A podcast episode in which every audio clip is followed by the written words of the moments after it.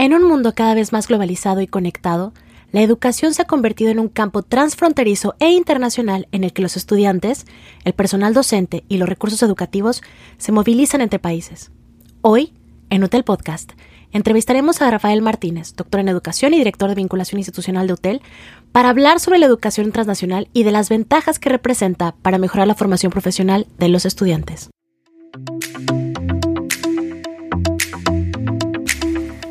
Hola, mi nombre es Dani Durán y te doy la bienvenida a Hotel Podcast, el espacio para compartir contigo experiencias inspiradoras, consejos expertos e información práctica sobre tendencias relevantes en el ámbito del desarrollo profesional y personal. Nuestro invitado de hoy, Rafael, cree en la educación que transforma positivamente la vida de las personas. Desde el año 2002 ha sido docente, investigador, director y presidente de instituciones educativas. Su experiencia profesional se destaca en la conformación de equipos multidisciplinarios, especialmente en la gestión estratégica de universidades con oferta multimodal. Es actualmente director de vinculación institucional de Hotel y doctor en educación. Rafa, pues muchísimas gracias por acompañarnos el día de hoy. Es, es un placer tenerte con nosotros hoy en, en Hotel Podcast. Y pues bienvenido. Gracias a ti, Dani, por el espacio. Oye, Rafa, pues, ¿a qué nos referimos cuando hablamos de educación transnacional? Bien, bueno, primero eh, vamos a hablar un poquito del prefijo trans, que lo hemos escuchado seguramente en diferentes momentos. Trans significa de un lado a otro, moverse de un lado a otro. La educación transnacional justamente es eso, moverse de un sitio a otro para poder encontrar una educación que se adapte, en este caso, a nuestras propias exigencias. Eso sería como un concepto muy sencillo para ubicarnos en lo que es la educación transnacional. Entonces, si yo estoy estudiando en un país, pero mi, origen viene de otro país, ¿eso me, contaría a mí como que soy un estudiante transnacional? Sí, el, concepto de educación transnacional eh, apareció en 1980 y lo define la UNESCO como la posibilidad de, hacer educación más allá de las fronteras. Entonces, hace 40 años atrás era normal que una persona que decida poder estudiar, eh, vamos a suponer, en una universidad distinta, con una visión distinta, lo haga eh, en un país, eh, valga la redundancia, distinto. Entonces tenía que moverse desde el punto de vista físico de un lugar a otro. 40 años después la historia es bastante distinta porque la virtualidad ha permitido que ese movimiento sea mucho más digital que físico como tal. Claro, claro, eh, nos ha acercado un montón de recursos educativos que vienen de otras culturas incluso. Ahora podemos tomar cursos y aprender de, culturas contrastantes con las nuestras. De hecho, hay algo que es muy interesante y tiene que ver justamente con la multiculturalidad, el encuentro de personas eh, cuya vivencia cultural sea distinta porque es propia justamente de lo que han vivido eh, desde siempre. Y ese encuentro eh, multicultural es uno de los grandes beneficios justamente de la educación transnacional.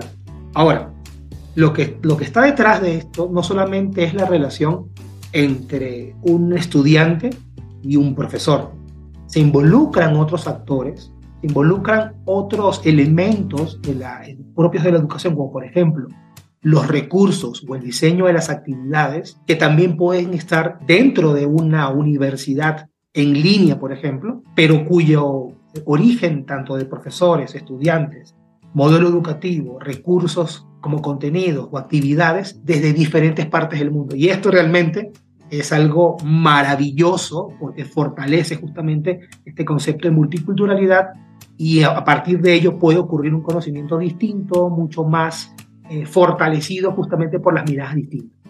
Oye, Rafa, y ya que voy entendiendo un poquito más sobre la educación transnacional, ¿por qué crees tú que es importante o relevante en este momento que, que conozcamos más de ella? Bueno, el mundo en el que vivimos es un mundo ampliamente conectado. Existen hoy en día un poco más de 5 mil millones de usuarios en Internet. Y dependiendo de la estadística que manejes, eso representa el 50% del planeta conectado. Ya por ahí tiene una relevancia importante la educación transnacional porque va rompiendo esas barreras, sobre todo físicas, porque ahora la virtualidad permite estas miles de millones de posibilidades de interacción. Eh, eso como primer punto. Un segundo punto puede ser justamente el, el poder decidir sobre dónde y por qué puedo involucrarme en un programa educativo indistintamente del país que en este caso sea el anfitrión como tal. Y esta posibilidad de elegir eh, es algo realmente increíble porque eh, se llama educación a la carta, la posibilidad que tiene una persona de elegir dónde y en qué momento y desde qué lugar lo quiere en este caso formarse. Entonces, eh, esa relevancia justamente cuando entendemos que el mundo se conecta con rapidez y que además de esa, de esa, conexión puedo elegir eh, lo que sea mejor en este caso para mí.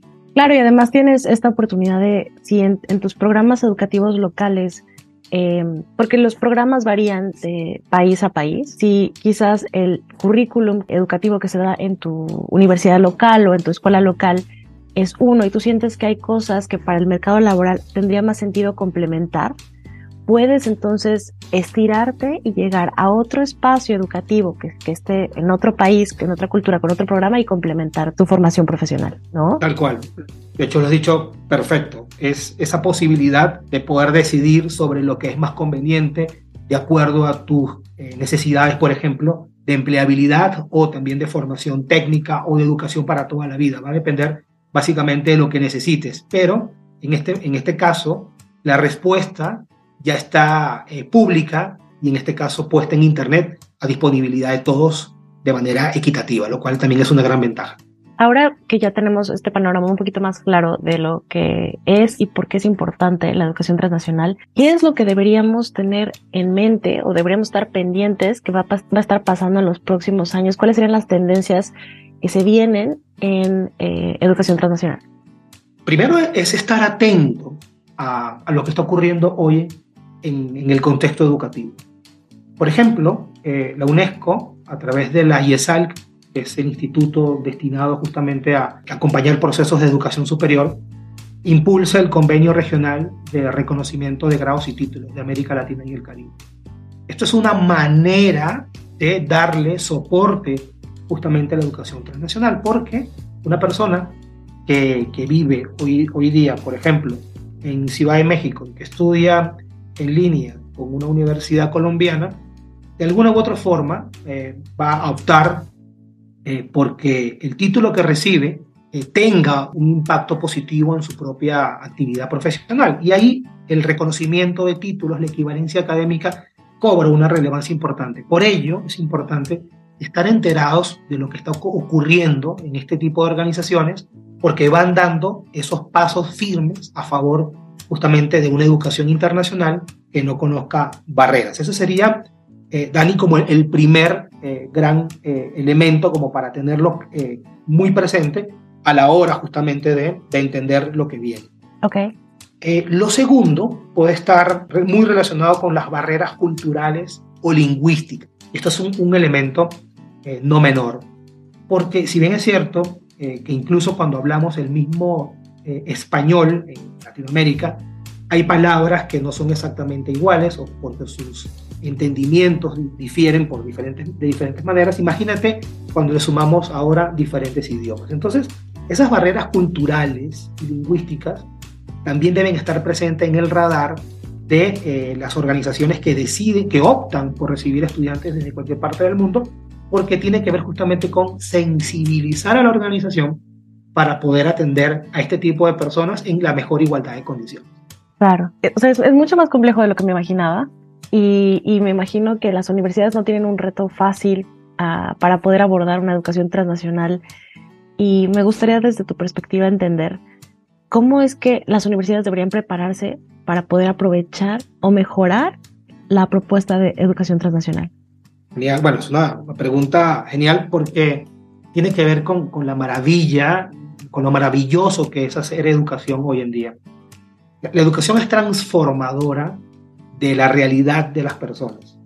Eh, y, y, siempre ha sido así, pero hay algunas cosas interesantes hoy en día y tiene que ver con la flexibilidad en la manera en cómo una institución hace educación y eso básicamente tiene que ver con su modelo.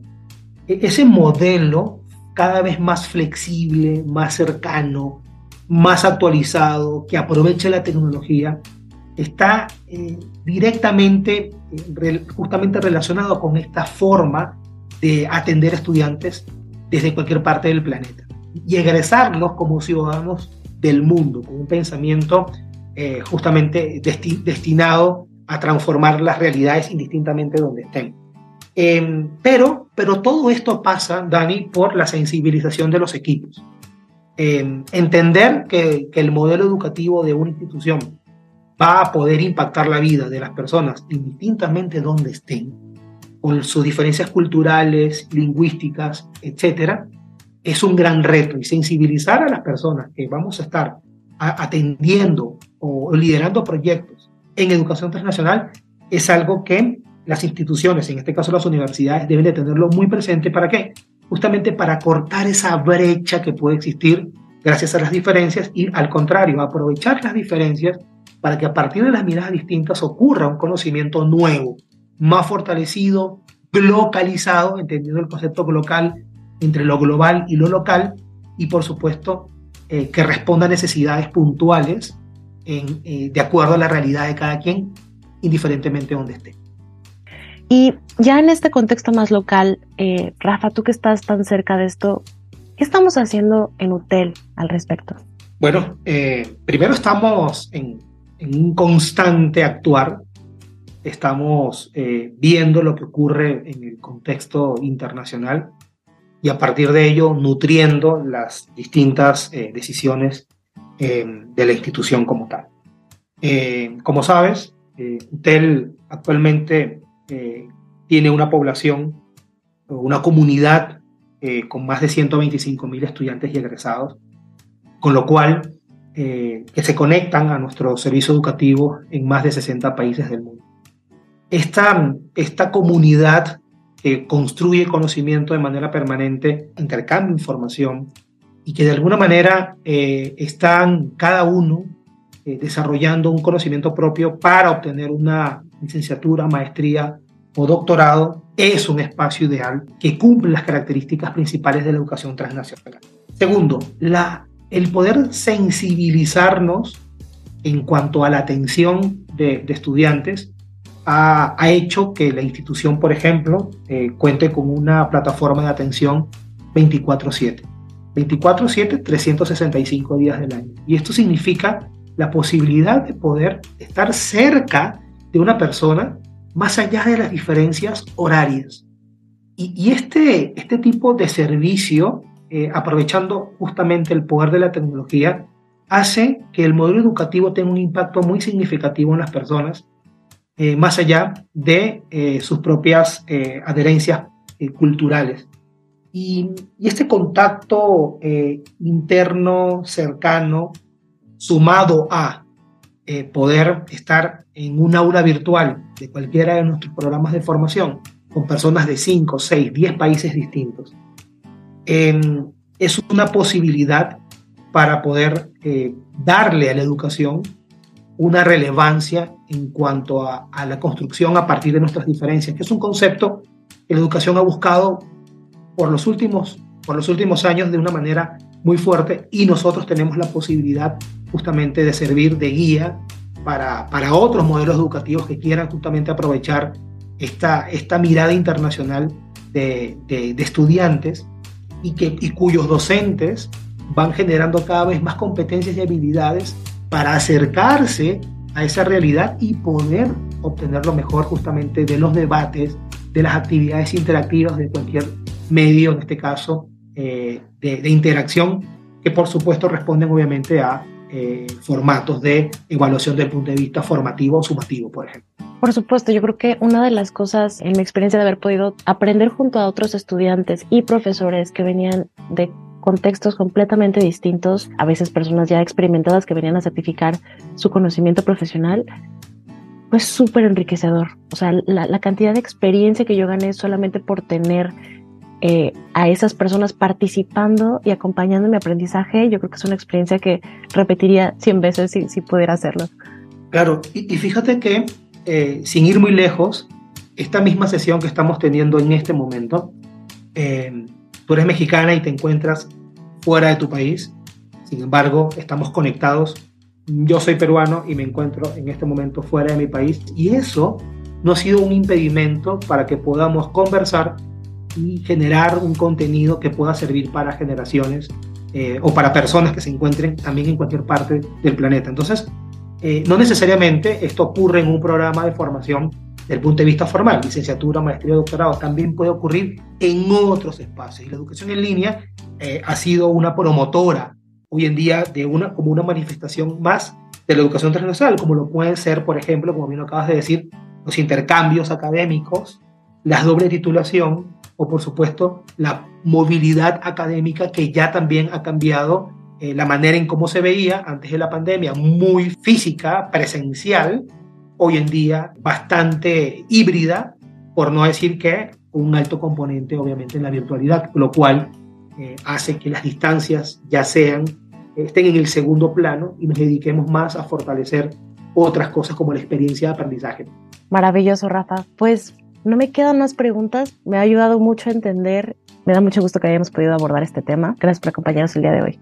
Gracias, Dani, por este espacio y muy contento en nombre de UTEL de todo lo que estamos haciendo al respecto. Absolutamente.